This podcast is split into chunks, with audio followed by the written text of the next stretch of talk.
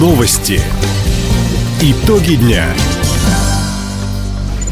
Итоги среды подводит служба информации. У микрофона Александр Скворцов. Здравствуйте в этом выпуске. Рыбоперерабатывающий завод построят под Николаевском. В Хабаровске начали отключать горячую воду. Каратисты сборной края стали призерами соревнований в Токио. Об этом и не только, а более подробно.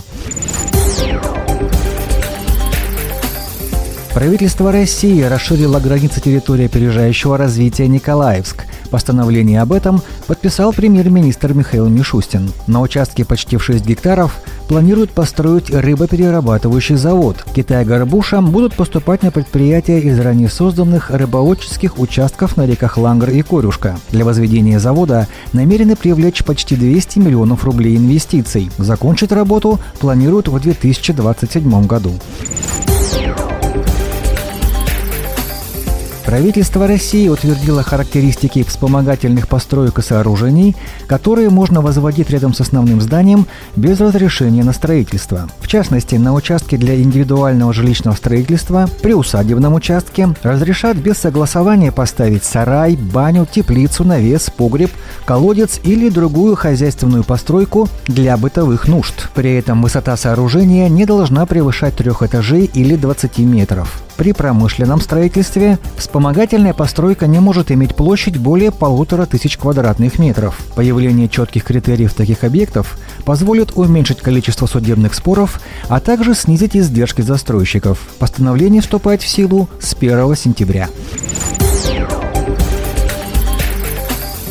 Горячую воду на три дня отключили в нескольких районах краевого центра. Это связано с гидравлическими испытаниями на ТЭЦ-2. Так, по 12 мая горячего водоснабжения не будет в Кировском районе в границах. Амурский бульвар, улицы Джамбула, Металлистов, Тихоокеанской и Стомина. В Центральном Амурский бульвар, улица Широнова, Ленина от площади Блюхера до Шевченко, Гамарника нечетная сторона. Индустриальный район в границах улицы Калинина, переулка Доступного, улицы Волочаевской, Гамарника четная сторона.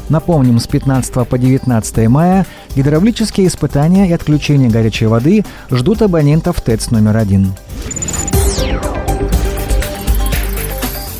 Самолет-амфибия Б-200 Хабаровского авиационно-спасательного центра МЧС России успешно прошел технический облет. Проверку провели в акватории Амура у села Вятского Хабаровского района. Работу экипажа координировал на катере с реки руководитель полетов Дмитрий Уланов. Проводим технический полет э, самолетов без 200 ЧС, проверку работоспособности систем забора и слива воды, а также возможность самолета на циркуляции на водной поверхности.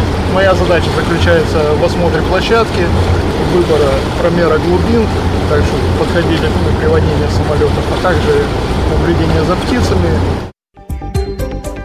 Сразу после учений пилоты отправились на выполнение боевой задачи. Экипаж принял участие в ликвидации пожара на острове Дачном у Хабаровска. Летчики сделали 20 вылетов. В общей сложности с Б-200 сбросили 145 тонн воды.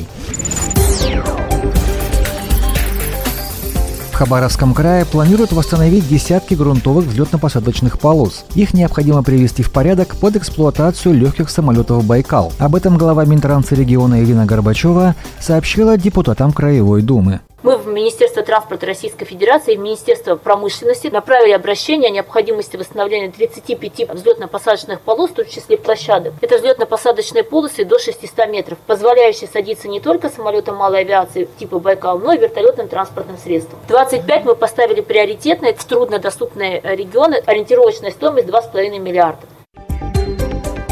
Как уточнила Ирина Горбачева, программа рассчитана до 2026 года. Федеральные ведомства примут решение на основе опыта использования Байкалов. Первые четыре машины Хабаровский край должен получить уже в следующем году. Всего регион запрашивает 17 бортов, из них 10 пассажирских. Остальные в исполнении для санитарной авиации и лесоохраны.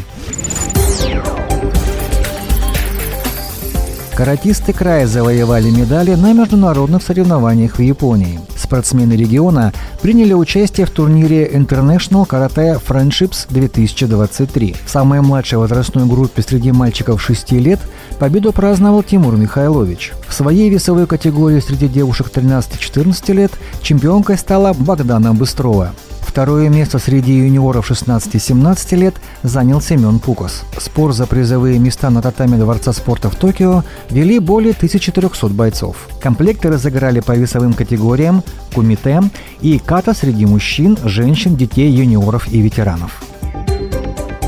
Таковы итоги среды. У микрофона был Александр Скворцов. Всего доброго и до встречи в эфире. Радио «Восток России». Телефон службы новостей 420282.